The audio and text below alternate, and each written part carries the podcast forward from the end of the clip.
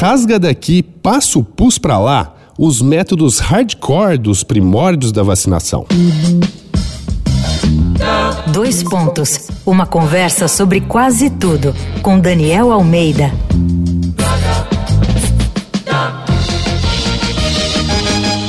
Esta é a série Picada de Amor Não Dói aqui dos dois pontos.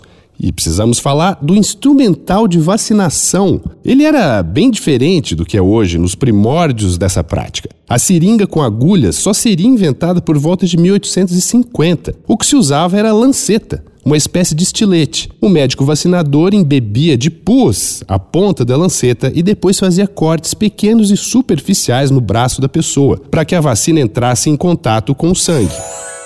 A reapresentação ao vacinador oito dias depois era importante não só para obter mais pus vacínico, mas também para verificar se a pessoa tinha mesmo sido imunizada. A ausência de bolha no braço era sinal de que o vírus não fora inoculado e o cidadão não estava protegido, o que exigia uma nova aplicação da vacina. Agora, o problema é que muita gente simplesmente não voltava ao vacinador, fosse pelos mitos em torno da vacina, fosse pelo incômodo da aplicação, fosse por pura negligência. Os escravos eram os que menos retornavam porque muitos senhores ignoravam a exigência para evitar que eles perdessem um dia de trabalho. Resultado: pessoas que acreditavam estar imunizadas acabavam mais tarde sendo pegas pela varíola.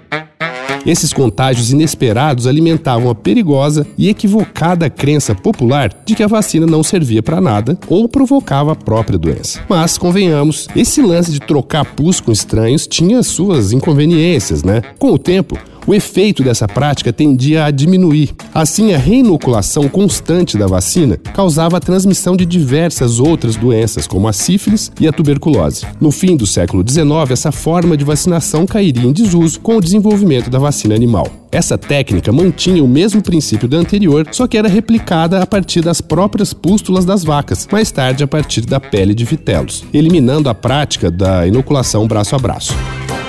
Bom, entra lá no arroba Danico Underline Illustration pra gente trocar ideia e dar uma olhada nas minhas ilustrações inspiradas na série Picada de Amor Não Dói. Eu sou Daniel Almeida, dois pontos, até a próxima.